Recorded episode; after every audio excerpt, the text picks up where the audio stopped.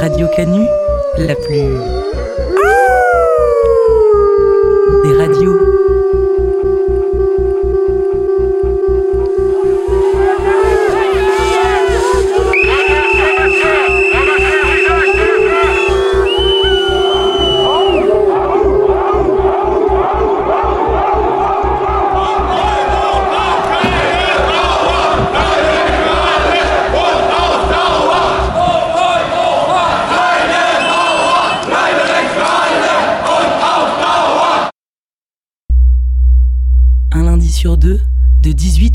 18 à 19h, le chant des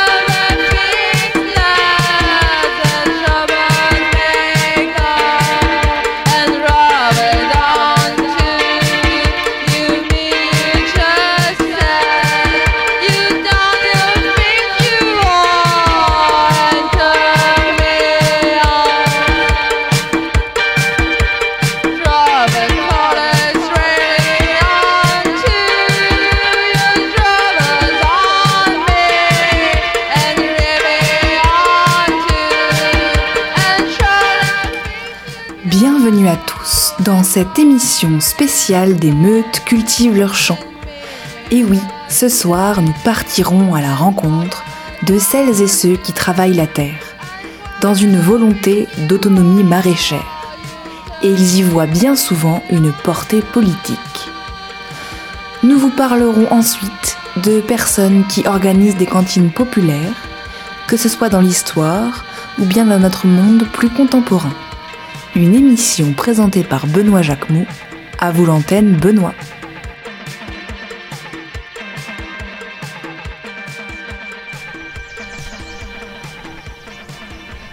Alors, aujourd'hui, nous avons le plaisir de nous trouver sur les terres autogérées de Sainte-Marmouffe. Tout au long de l'après-midi, je me promènerai parmi fleurs et légumes, arbres et graminées, pistils et graines. Mais J'aperçois déjà Muriel, Muriel qui est engagée dans le collectif depuis maintenant 7 ans je crois. Muriel Hey Muriel Oh, bonjour Benoît. Vous vous baladez à travers champs à ce que je vois. Mais tout à fait Muriel, tout à fait. C'est un véritable plaisir de se retrouver dans ce petit coin de paradis pas si loin de la capitale. Et c'est un plaisir de vous recevoir ici. Alors Muriel, où est-ce qu'on se trouve présentement? Eh bien là, vous êtes donc sur les TAS, les terres autogérées de Sainte-Marmoufle, occupées depuis maintenant presque 10 ans. Alors, si j'ai bien compris Muriel, vous pratiquez ici la permaculture. Exactement Benoît, en transition depuis 5 ans environ. C'est vrai qu'au départ, on était friand d'herbicides et d'insecticides. Faut dire, ça marche du tonnerre pour éradiquer les sales bêtes. En plus, moi, à la base, j'aime bien quand c'est bien ordonné, des beaux plans, bien stricts, bien carrés. Là, il y a les tomates, là, il y a les patates. Mais bon, on s'est rendu compte que c'est peut-être un peu radical comme méthode. Et on n'était pas très bien vu. Alors, on s'est intéressé à d'autres formes de culture. Alors Muriel, est-ce que vous pourriez euh, dire à nos auditeurs quelles sont un petit peu euh, les bases de la permaculture? Eh bien, la permaculture, c'est avant tout un jardin qui s'autogère. On va privilégier les plantes qui sont bien adaptées au milieu dans lequel on travaille. Et on va les mélanger, comme pour reproduire ce qui se passe dans la nature. On favorise la diversité. C'est vrai qu'autour de nous, euh, c'est un véritable festival de formes et de couleurs. Un harmonieux mélange d'espèces en tout genre. En plus, ça sent bon. Ces fleurs-là, mais... Oh Tiens, ça sent une odeur étrange, là. Un petit peu moins agréable comme ça. Qu'est-ce que c'est? Peut-être que ça vient du paillage. Là, regardez. Ce paillage est constitué de déchets végétaux. Et il va garder l'humidité du sol, ça réduit considérablement les arrosages, et puis ça empêche la surface de se compacter. Il va enrichir la terre en se décomposant peu à peu, et ça la maintient en vie. N'oubliez pas que la terre est vivante ici. Tout comme elle est vivante du côté de l'Est de la France, Muriel, et oui, on vous emmène dans la Meuse, où des personnes amorcent elles aussi un retour à la terre pour une autonomie alimentaire rencontre.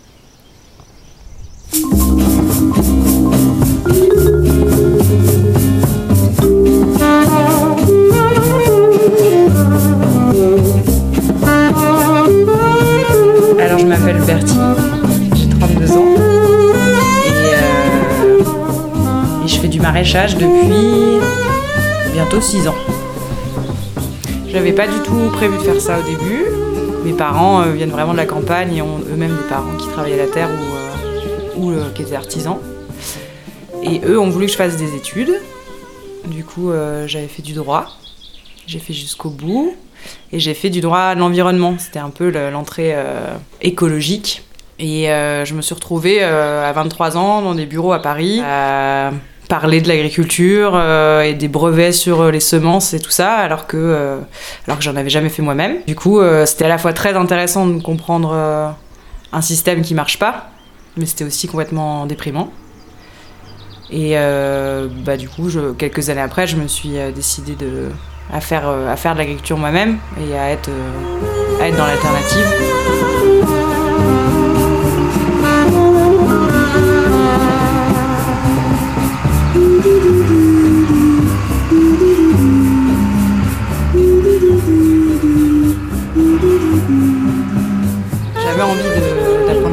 Mais j'avais peur. Parce que justement, je connaissais que les histoires euh, d'agro-industrie, de paysans, paysannes euh, qui arrêtent, de fermes qui disparaissent tous les jours et tout ça. Et j'avais pas envie de me lancer dans un truc euh, voué à l'échec. Et à ce moment-là, je faisais une enquête sur les travailleurs, travailleuses migrantes de, de l'agriculture en Allemagne. Donc je me suis retrouvée à aller dans plusieurs régions et à, à découvrir les filières euh, agro-industrielles. Quoi. Dans cette euh, enquête, euh, je suis tombée aussi sur plein d'alternatives et de gens qui luttaient contre ce système et qui proposaient d'autres façons de faire. Et parmi, parmi ces gens et ces projets, il y avait un projet de coopérative autogérée de maraîchage. Et du coup, une fois que j'ai un peu travaillé avec eux comme ça, et je me suis dit, ok, si on peut faire de l'agriculture comme ça, bah, je vais me former, je vais le faire. C'est un projet qui a démarré, euh, enfin l'idée, elle a germé euh, en 2009. Il y a un groupe de personnes, euh, je pense qu'ils étaient une quinzaine au début, à la fois qui travaillaient la terre et d'autres qui étaient activistes, on va dire, qui avaient déjà participé à des luttes sur l'autonomie, mais en termes d'habitat, et qui du coup s'étaient dit on voudrait passer à l'autonomie ali- alimentaire. Et donc ils ont réfléchi à comment avoir un outil dont ils seraient les propriétaires et acteurs et actrices. Le principe c'est que euh, il y a donc des personnes qui sont adhérentes, euh, adhérents. Pour, euh, et pour rentrer dans la coopérative, ils font un, dépôt, c'est comme un crédit direct qu'ils peuvent reprendre en partant. Donc chacun déposait 400 euros pour la coopérative. Donc ils ont commencé avec ce capital-là. Un membre, ça veut dire donc qu'on dépose ces 400 euros et puis que en contrepartie, on a toute l'année des légumes et euh, qu'on participe, euh, on s'engage à participer 5 demi-journées par an euh, à la ferme ou à la distribution des légumes. Et donc le principe, enfin l'idée derrière ça, c'est que les gens qui travaillent la terre peuvent vivre de leur travail parce qu'ils ont un salaire assuré à l'avance. Et ils peuvent se partager les tâches. Ça veut dire qu'on arrivait à avoir des week-ends, des vacances, même plusieurs semaines de vacances. Ce qui n'est pas, pas le cas sur des fermes où les gens sont tout seuls. Quoi.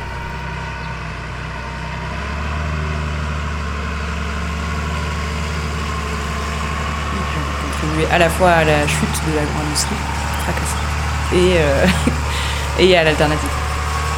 En fait, euh, j'ai envie d'avoir euh, une activité qui a du sens dans ma vie.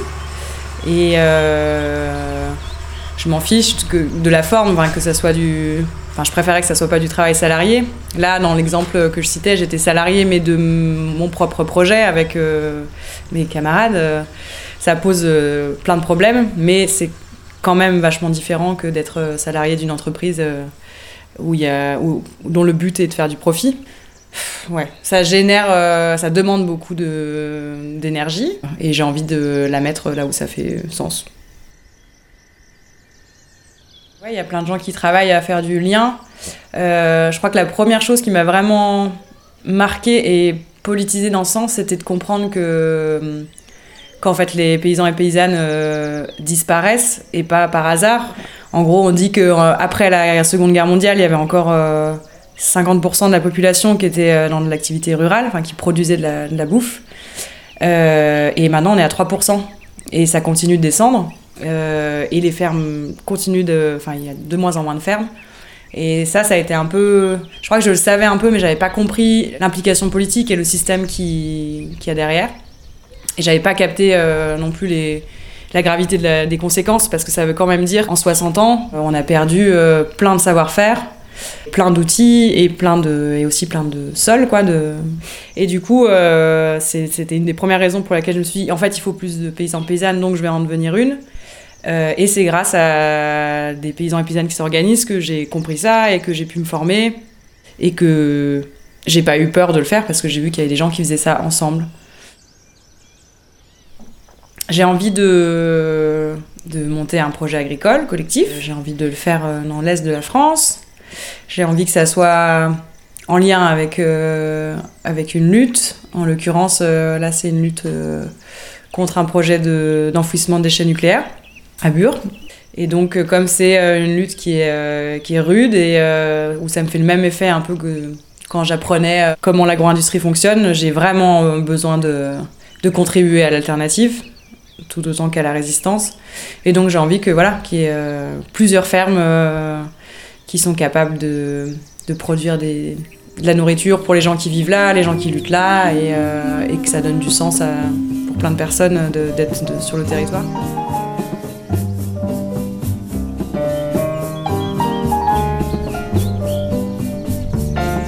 Alors, euh, j'ai 32 ans, j'aime, je des bottes. S'il y a des personnes motivées euh, à, faire de l'agriculture dans la Meuse avec d'autres personnes, euh, n'hésitez pas à, nous joindre. Et des terres. Ah oui, c'est vrai. Mm, C'était la petite, euh, petite broutille que j'avais oubliée. Effectivement, il y a un petit détail pour faire, pour faire ferme, il faut des terres. Du coup, on est- des terres, Il faut être des terres, c'est ça. Du coup, euh, ouais, on est en train de chercher. Euh, c'est compliqué parce que à la fois il y a, bah, comme je disais, il y a de moins en moins de fermes, mais elles sont de plus en plus grosses. Du coup, quand des terres se libèrent parce que des petits paysans et paysannes euh, arrêtent et ben leurs terres, elles vont pas à des jeunes qui s'installent, mais elles vont très souvent à l'agrandissement de fermes qui existent déjà. Euh, donc il y a beaucoup de pression sur le foncier. Il y a aussi les villes qui s'étendent de plus en plus. Du coup, c'est un peu compliqué. Et puis, ben, en maraîchage, on a quand même besoin de, de terres d'une certaine qualité, d'accès à l'eau. Et euh, même s'il nous faut pas beaucoup d'hectares, par exemple, nous, euh, euh, dans le projet dans lequel j'étais, on faisait l'équivalent de 300, enfin, on, produisait des légumes toute l'année pour 300 foyers sur 10 hectares. Donc, c'est pas énorme. Mais ça reste quand même compliqué de trouver quelques hectares et les arracher ici et là. Donc, ouais, si vous avez des terres libres avec de l'eau et de bonne qualité, nous sommes preneuses. Chers auditeurs de Radio Canu, si vous avez euh, une, une grande tante euh, en Meuse ou un papy euh, qui vend bientôt sa ferme, n'hésitez pas à nous contacter. Donc euh, contactez directement le champ des meutes et nous serons euh, immédiatement euh, vous mettre en lien avec notre maraîchère Bertie et son, son collectif. Ich bin so glücklich, ich habe so schöne Gurken, ich bin so glücklich, Jura Sasa. C'est tout ce que vous aurez. Ça veut dire quoi? Euh, c'est l'adaptation de d'un gospel euh, avec des paroles religieuses Ah ouais, Et ça parle pas des qui ont été adaptées. Bah si. Euh, Ah. Du coup là, ça, ça dit euh, je suis très heureuse, euh, j'ai de si beaux concombres, je suis très heureuse. Jura Sasa. Donc c'est le genre de chanson qu'on chante dans les champs, j'espère que ça vous donne envie de nous rejoindre. On les chante en canon, vous inquiétez pas. Venez. Mm. Venez en me...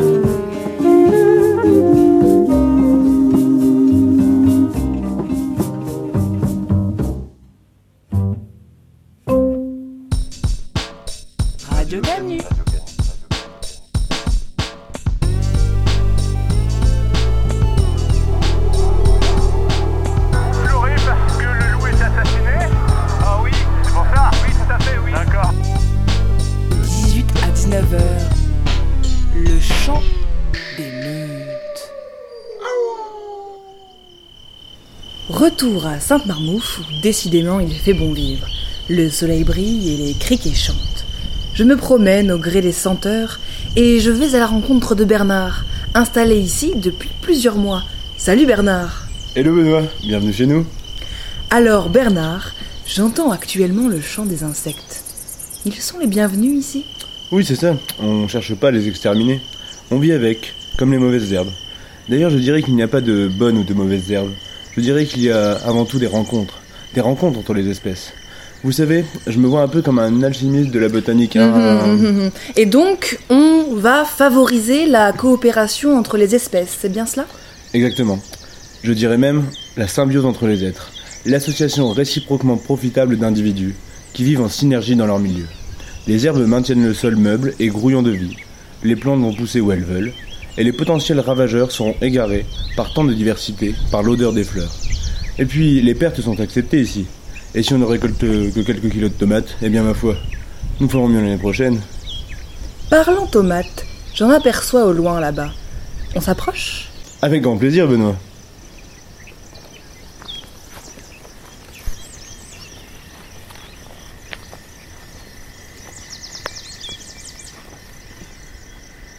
Waouh Mais c'est magnifique ici, vraiment Ouais, on est assez fiers euh, de la production de cette année. Et ça a bien donné. Regardez ces cornus des ornes, mûrs à souhait. Allez-y, goûtez-moi ça. Quand on a goûté à ça, on peut mourir tranquille. J'ajoute juste un peu de sel, toujours dans ma poche. Habile.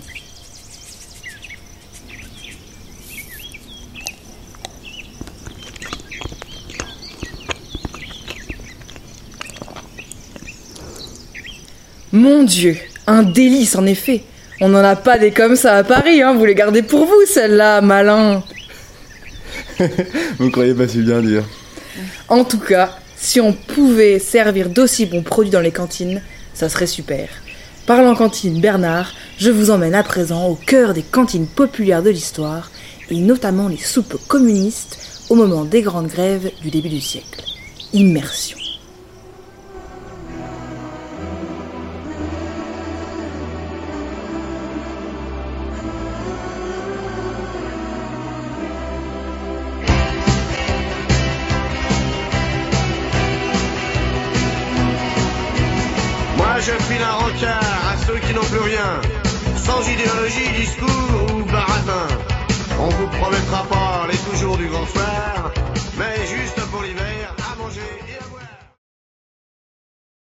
La nourriture a toujours été le nerf de la guerre.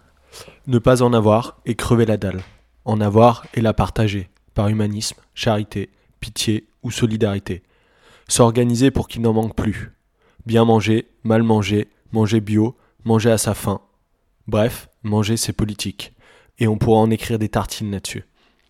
Des restos du cœur aux food note bombs, ces 40 dernières années, nombreuses sont les organisations qui ont fait leur apparition dans l'espace social autour de cette question, qu'elle soit institutionnelle ou sauvage, animée par des convictions morales ou politiques. En réalité, cela fait longtemps que des personnes s'organisent pour pallier aux besoins alimentaires. Dans les campagnes, ça a toujours été plus ou moins évident.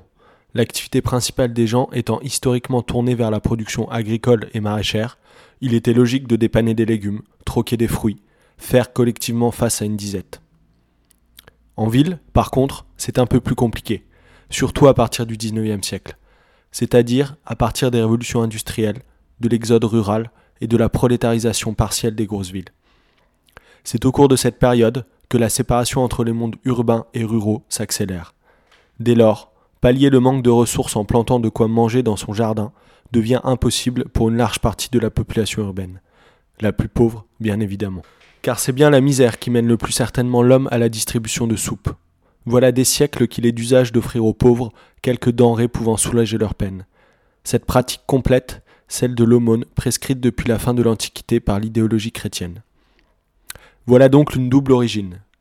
C'est majoritairement la pauvreté, fruit d'un système inégalitaire, qui génère la faim chez les personnes, et c'est essentiellement la morale religieuse qui a fait naître le commerce gratuit de la soupe pour les indigents, le pauvre étant ici assimilé au Christ miséreux.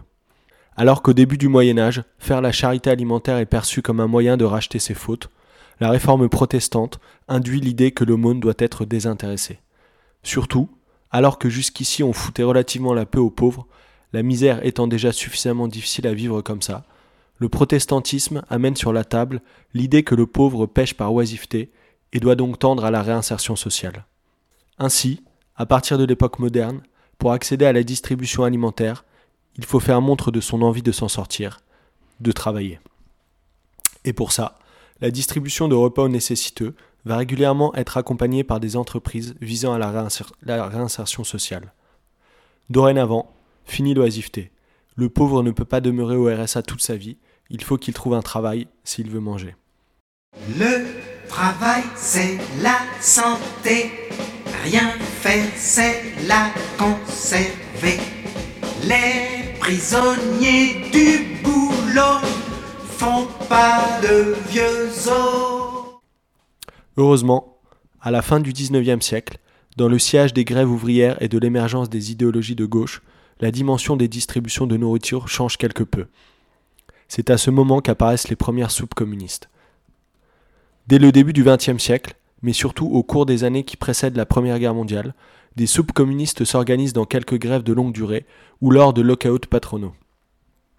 Communistes, elles le sont davantage dans le sens de repas préparés et consommés en commun que dans un sens spécifiquement politique, bien qu'elles soient communément mises sur pied par des organisations d'obédience socialiste ou œuvrant dans l'esprit d'un syndicalisme révolutionnaire.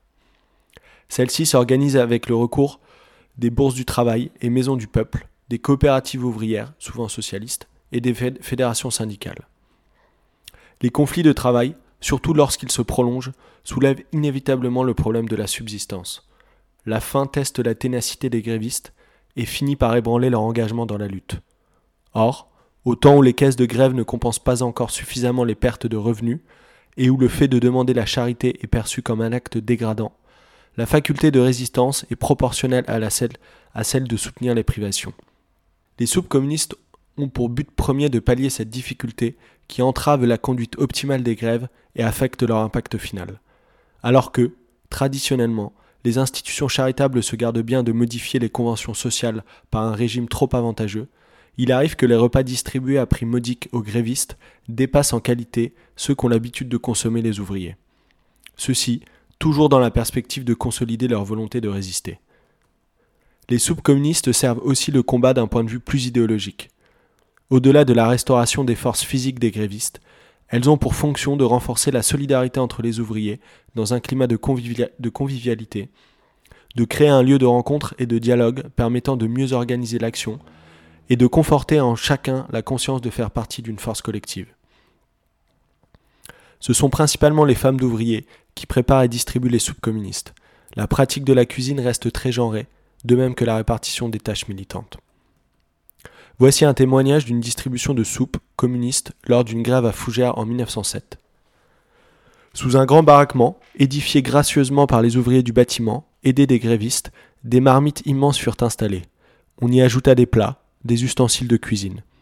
Des équipes furent formées rapidement pour recueillir ce qu'il fallait pour mettre dans les marmites et faire cuire la soupe et le bœuf, les pommes de terre, les haricots, le riz, etc., que des donateurs aidaient à acheter ou à fournir. Quelques débrouillards parmi les grévistes s'improvisaient cuistots et faisaient d'excellentes cuisines. Il y avait, pour tous, deux repas par jour. On comptait chaque jour 4200 soupes ou portions. Avec cela, les grévistes ne mouraient pas de faim. On mangeait bien et on mangeait bon, et surtout, on mangeait chaud. Tout cela était appréciable pour tenir jusqu'au bout. Ces soupes communistes accompagnent la plupart des conflits ouvriers jusqu'à la Seconde Guerre mondiale. Elles disparaissent ensuite, dans le siège d'une recomposition de classe, d'un changement des pratiques syndicales et de l'instauration d'un État social qui élève le niveau de vie global des travailleurs.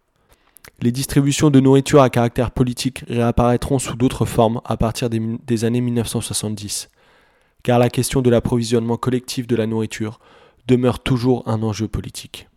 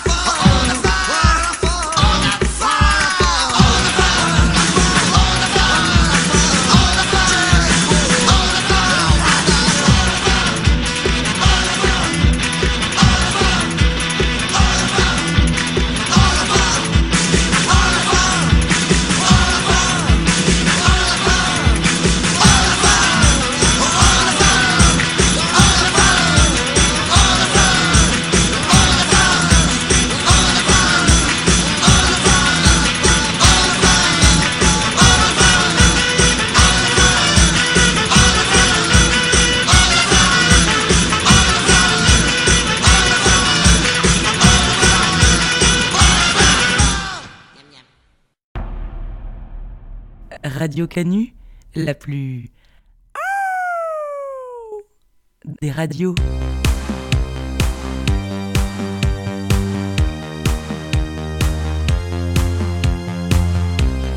Un lundi sur deux, de 18 à 19h.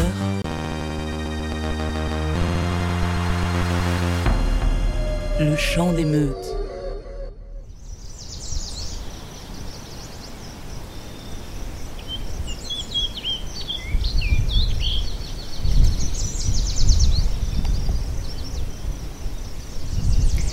Et nous sommes toujours à Sainte-Marmouffe, le soleil commence à se voiler et j'aperçois quelques cumulonimbus pour le moins menaçants au loin. Je vais à la rencontre de Martine. Bonjour Martine, vraiment ravie d'être accueillie ici. C'est magnifique, n'est-ce pas? Hmm, ouais, on se sent vraiment bien ici. Moi, je ne me verrai pas ailleurs en fait. Je me sens faire partie d'un tout. Tenez, goûtez-moi ce divin chou-fleur. Moi, cru, j'aime pas, j'adore.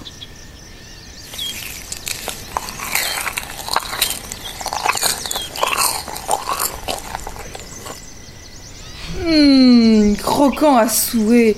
D'ailleurs, ça me fait penser au velouté chou-fleur pomme de terre de ma grand-mère, dont nous allons, Martine, vous livrer le secret.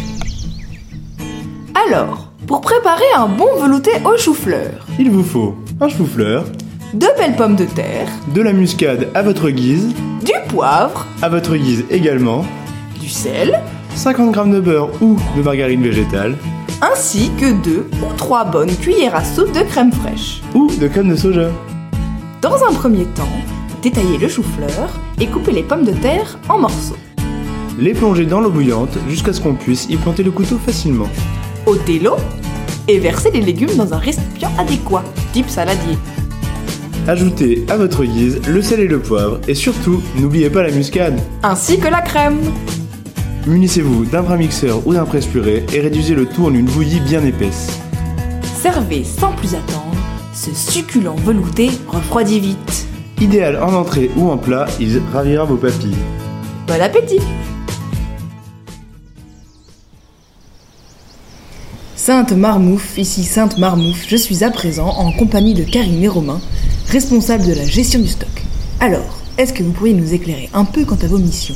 C'est vrai que quand on a la chance, comme moi, de visiter vos magnifiques terres, on se demande où vont toutes ces récoltes Ça vous sert uniquement à vous? Eh bien, je vais essayer de répondre à toutes ces questions, Benoît. Oui, pardonnez mon enthousiasme, je me m'emballe un peu. En fait, ici, la majorité des récoltes va en effet à notre consommation personnelle. Nous sommes une petite quinzaine à gérer le lieu, et l'idée de départ, c'était d'être autosuffisant. Ce pari est gagné, ça on y arrive, et c'est plutôt chouette.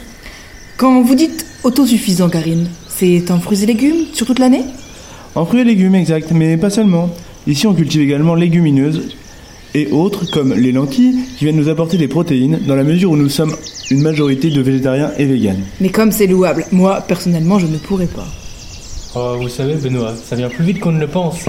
Quand on a goûté aux graines de lin, je vous promets qu'on ne peut plus s'en passer. Et qu'un simple steak vous laisse de marbre. Eh bien, Romain, pari tenu, vous me ferez goûter. Avec grand plaisir, Benoît. Vous disiez, Karine, pas seulement en fruits et légumes? Oui, c'est cela, légumineuses donc, mais également céréales.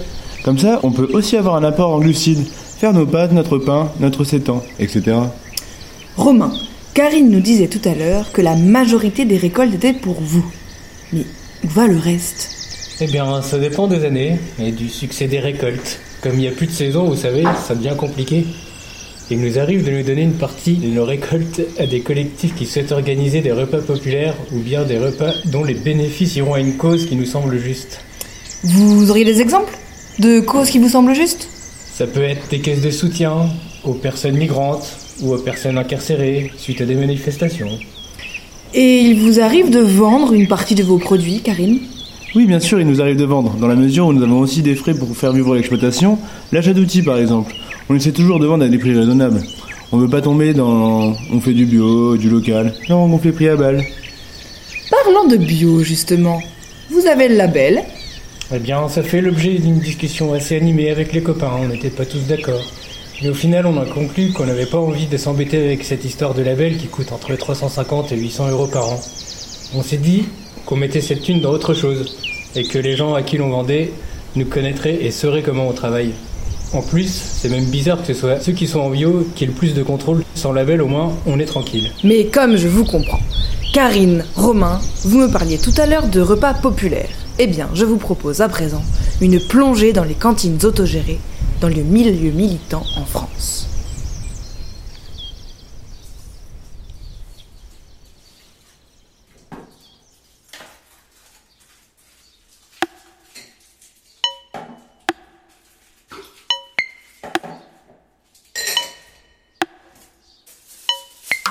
Vous savez, l'alimentation reflète ce qu'est une société.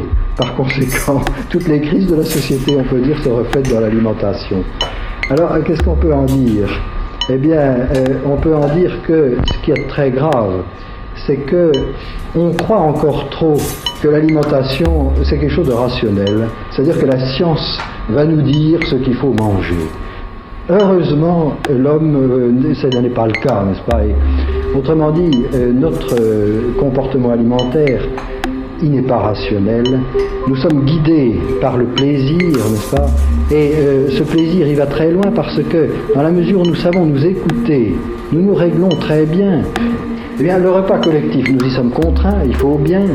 Et là, allez voir comment on mange dans nos cantines, n'est-ce pas eh bien en général les gens ne sont pas contents. Que ce soit à l'école, où c'est bien souvent un pugilat, où le plus fort prend la viande, où l'autre n'a plus que les pommes de terre, et combien de traumatismes psychologiques chez l'enfant existent du fait que trop tôt il est mis dans une bagarre que les adultes ne règlent pas. Et puis alors l'alimentation dans les cantines d'usine ou dans la cantine d'entreprise, Bien souvent, on mange isolément, on ne se lie pas avec son voisin, comme dans le travail actuel, ça ne fait plus équipe. Le jour où il y aurait des tables rondes, où dans le repas d'usine on aurait plaisir à manger ensemble, comme les tableaux d'autrefois représentaient le, repas des paysans, ça voudrait dire que le travail est une véritable équipe, où on est content de travailler ensemble. Mais pour ça, du reste, ça demande toute une qualité des aliments, ça demande. Euh, il y a toute une, euh, une ambiance, n'est-ce pas? Il y a toute une communication à travers le fait de manger ensemble. On est amis que quand on a mangé ensemble, n'est-ce pas? C'est évident. Donc il faut qu'on prenne conscience, c'est beaucoup plus important que notre développement économique et que l'accumulation de dollars et d'autres choses. Euh, il faut éprouver du plaisir à manger, donc il faut que les choses soient bonnes, soient attractives. Si elles sont monotones, toujours les mêmes, industrialisées, elles ne sont pas bonnes, il faut, il faut que ça change, n'est-ce pas?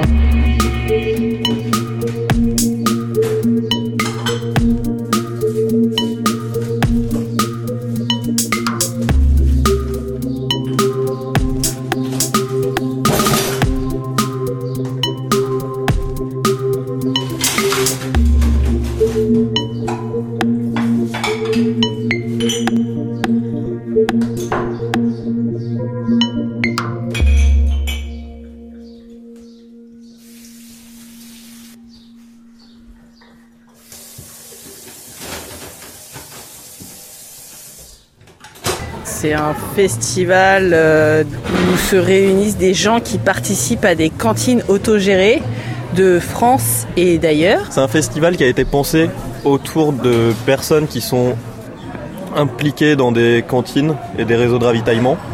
Mais c'est un festival qui va surtout parler d'autonomie, donc de toutes les luttes autour de l'autonomie et notamment de l'autonomie italienne. Faima, par exemple, elle va présenter euh, samedi un truc sur les cantines de lutte et euh, elle explique, euh, l'intitulé, c'est l'utilité des cantines dans les luttes, de la commune libre, du coup de la commune de Paris, jusqu'à aujourd'hui. Et en fait, c'est un truc qui a été très très présent dans les mouvements sociaux euh, début du 20e et du coup fin 19e.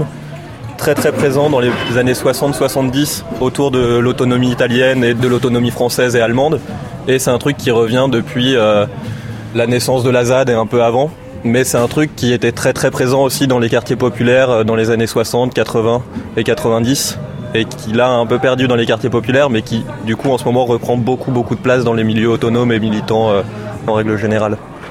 Et du coup c'est plus une, un truc très cyclique de à des périodes de lutte, les cantines se montent, dans les périodes de gros mouvements sociaux. Quoi. Il y a des cantines vraiment importantes qui ont été montées, par exemple aux États-Unis, où le Black Panther Party avait, euh, avait justement sa cantine et euh, faisait des petits déjeuners tous les jours, donc où en fait avait et des cours euh, pop qui étaient faits, donc c'était euh, complètement autogéré par des membres du Black Panther Party dans les quartiers qui étaient le plus concernés en fait par la ségrégation raciale Et du coup, il y avait ces petits déjeuners qui étaient proposés pour des gamins qui chez eux n'auraient pas pu avoir un petit déjeuner.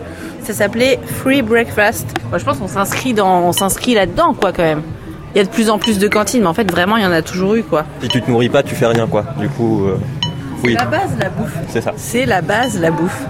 Non seulement c'est la base, c'est nécessaire pour la survie, et en plus, c'est un truc ultra convivial autour duquel on peut discuter et qui sont des moments pendant lesquels on peut s'organiser. C'est des moments où on est ensemble. Déjà, il y a le moment où on fait ensemble la bouffe, il y a le moment où on mange ensemble. Et en fait, ça, ça crée des conditions objectives pour s'organiser ensemble. C'est la base, la bouffe.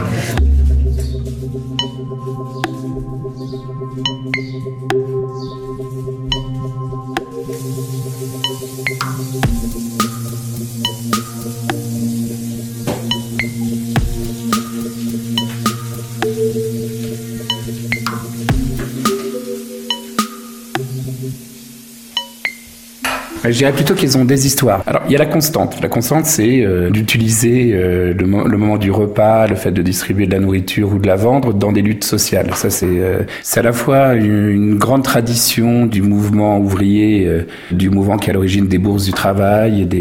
On retrouve par exemple à, Paris toujours, il y a eu l'égalitaire et la Bellevilloise qui ont été des lieux où, qui ont, ou qui ont eu leur propre cantine, qui servaient à la fois euh, à des moments exceptionnels pour des luttes, pour accueillir des, des ouvriers grévistes, mais qui étaient aussi des lieux d'autonomie ouvrière. C'est-à-dire que, au même titre qu'il y avait des épiceries, etc., c'était des lieux qui, ne, qui vivaient par eux-mêmes pour, euh, pour cette fin de, de vivre séparés des patrons bourgeois, etc. Et c'est d'ailleurs ce qui a un peu plombé ce mouvement, c'était d'ailleurs d'avoir toute cette économie qui existait, qui, était plutôt développée, mais qui est devenue un, une finalité plus qu'un outil vers l'émancipation.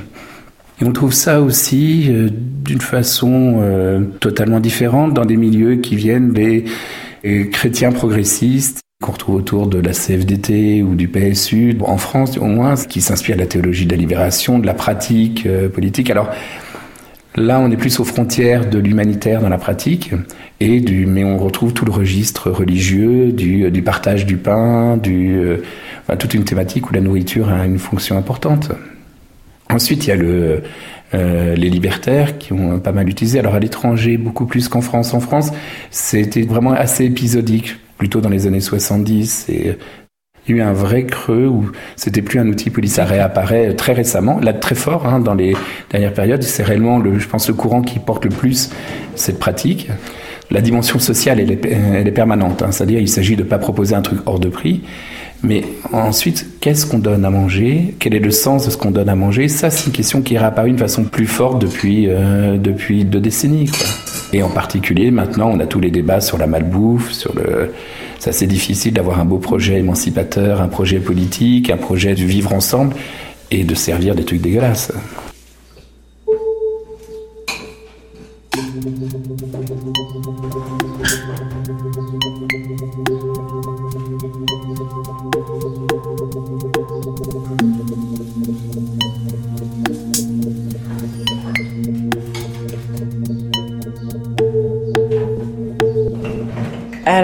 Je viens de d'Angers, d'un réseau d'Angers, où là, la démarche, elle est euh, aussi de d'autonomisation euh, sur l'alimentation. C'est-à-dire que nous, on est moins, on est sorti de la récup euh, de grosses distributions.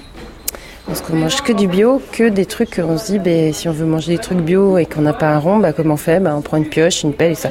Donc il y a tout un truc qui s'est développé autour d'Angers avec des gens qui ont prêté des terrains gratuitement, des gens qui filent des graines. Dans le 49, il y a des semenciers aussi bio, etc. Il y a un, un chouette réseau là, euh, rural, en lien avec la ville, où là, il y a des jeunes forces vives qui se bougent à fond pour euh, soutenir euh, voilà, plein de migrants, de luttes aussi politiques et tout ça. Quels ustensiles, quels locaux? Les locaux de stockage, etc. Et puis permettre aux gens de cuisiner. Donc euh, ça pose pas mal de questions, quoi. Là, j'ai creusé un peu avec des, des, des, des personnes de Nantes qui, eux, sont déjà organisées depuis un moment et qui sont plus et fournissent des cantines sur des lieux de lutte. Donc eux, ils amènent à fond. Et euh, nous, on fait pas encore ça parce qu'il faut l'organiser. Mais comme on remplit les placards, euh, ça va être possible aussi, quoi. Donc c'est chouette. Là, ça va faire les petits déjeuners jusqu'à la fin du festival. Une confiture, ça se garde euh, un an, à deux ans. Donc euh, du sucre bio en plus. On va faire de la, de la confiture de compète. Des fruits gratos, du sucre bio gratos, impeccable. Hein Et euh, ouais, du coup, là, elle va servir à quoi cette confiture? Euh, bon, je pense qu'on va la mettre dans des bocaux et puis on pourra la filer, la vendre prix libre, euh, tu vois, pendant les soirées. Et puis, euh, ouais, la distribuer quoi. Parce que là, il va y avoir 50 kilos, ouais. Ouais. puis expliquer aux gens un peu la démarche surtout. Qu'en fait, euh, ben, je fais 50 kilos de confiture avec euh, rien du tout et avec des fruits qui étaient voués à la poubelle.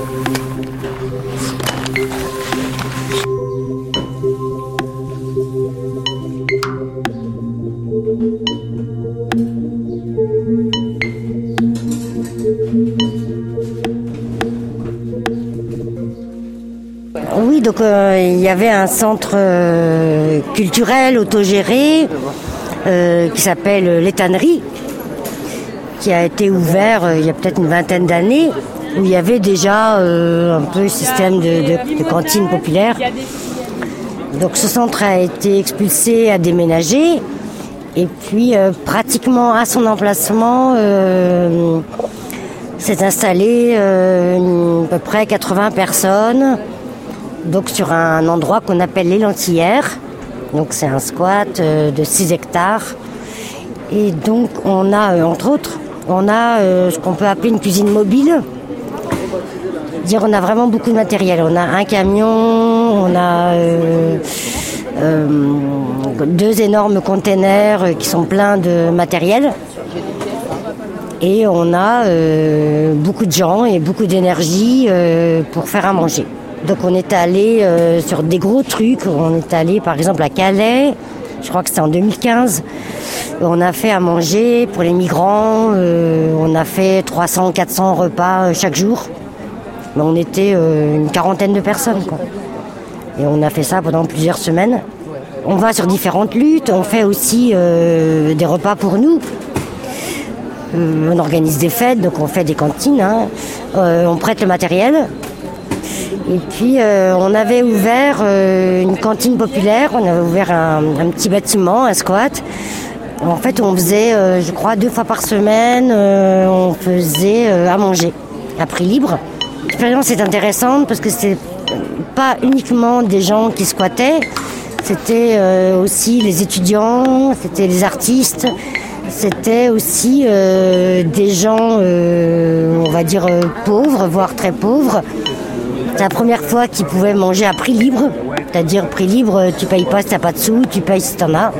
Donc c'était un lieu de rencontre. euh, C'est vraiment une expérience très très intéressante pour ça.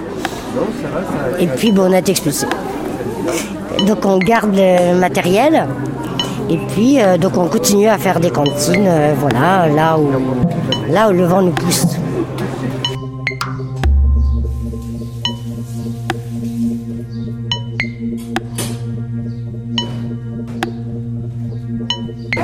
Ça veut dire Grenoble Ravitaillement Alimentaire Interlutte.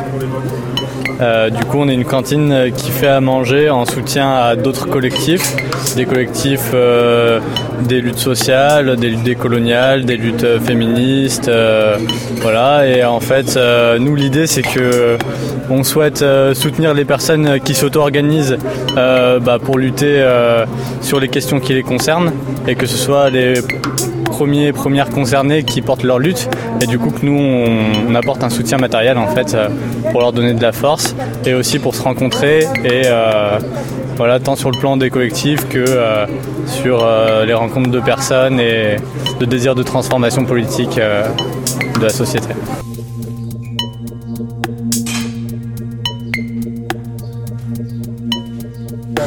On indique un prix de 4 euros, mais en fait, euh, ceux qui peuvent pas, bah, ils mettent presque rien. Ceux qui peuvent, euh, ils mettent 4 euros. Et ceux qui ont envie de mettre un peu plus, bah, ils font un don de ce qu'ils veulent. Voilà. Et ils peuvent aussi venir aider en venant participer. Moi, je leur conseille de venir participer parce que c'est un moment euh, génial de, venir euh, faire euh, pour les autres euh, quelque chose euh, fort utile, qui fait du bien au ventre, qui fait du bien à l'âme. Voilà.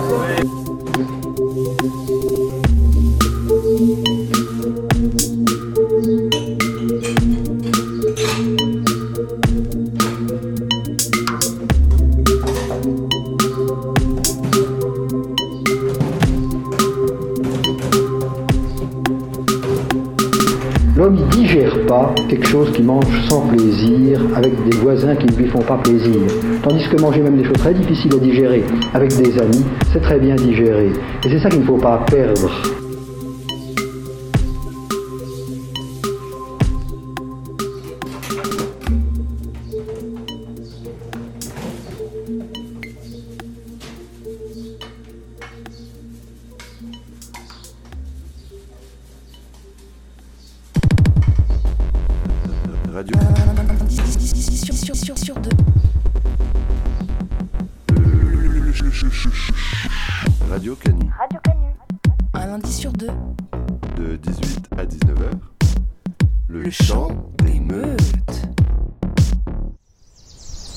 Ma promenade passionnante dans les terres autogérées de Sainte-Marmouf touche malheureusement à sa fin.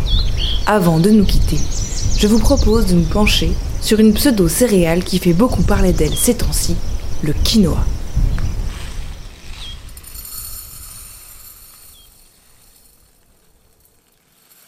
Moi j'aime bien le quinoa, mais je sais jamais trop comment le cuisiner. T'en fais toi des fois?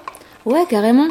Des fois, je le fais en gratin, avec des légumes genre carottes, courgettes, oignons. Hmm, mais alors, tu fais comment? Alors, tu fais cuire ton quinoa dans de l'eau salée. À Mhm. côté, tu fais fondre des oignons avec un filet d'huile d'olive. Et quand ils sont dorés, tu ajoutes des courgettes, des champignons, avec un peu de thym. Mais quand c'est bien fondant, tu mélanges avec le quinoa et tu ajoutes de la crème soja et une cuillère de maïzena. Tu mets ensuite dans un plat à gratin que tu auras graissé. Et tu peux même ajouter de la levure de bière sur le dessus pour gratiner. Ah, ok, ouais, ça a l'air simple.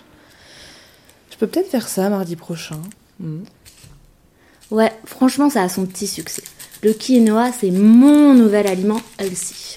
Déjà, c'est une source de protéines sans gluten et c'est une mine de vitamines et de minéraux. Fer, magnésium. Cerise sur le gâteau, c'est notre allié minceur, moins calorique que le riz blanc. Tu te rends compte? Hmm, Excellent, en effet. Bon, ça vaut peut-être le coup que je l'intègre un peu plus dans mon alimentation. Bon, après, je vais être franche, faut pas en abuser. hein. Ah bon, pourquoi? Bah, moi, j'ai fait la Bolivie, j'en ai pas mangé une graine, tu te rends compte? Alors que c'est le principal exportateur. Ah ouais? À l'origine, faut savoir que c'est l'aliment de base depuis des milliers d'années dans les Andes. Mais depuis l'essor de l'exportation du quinoa, le quinoa boom, le prix a explosé sur place et en manger devient un luxe. Ok, mais bon, vu qu'ils exportent de plus en plus, ça rapporte quand même de l'argent aux cultivateurs, non? Oui, mais les prix à l'exportation baissent, vu qu'il y a de plus en plus de culture. Toujours cette loi de l'offre et de la demande. Ouais, je vois l'idée, ok. Et hum, doit y avoir un impact écologique, non? S'il y a plus de culture. Exactement. C'est une graine qui pousse en fait en zone montagneuse. Or, maintenant, il y a des cultures en basse altitude et ça pousse très mal parce qu'évidemment, ce n'est pas un climat adapté. Alors devine ce qu'ils mettent dessus? Des pesticides. Oh, des pesticides dans mon gratin.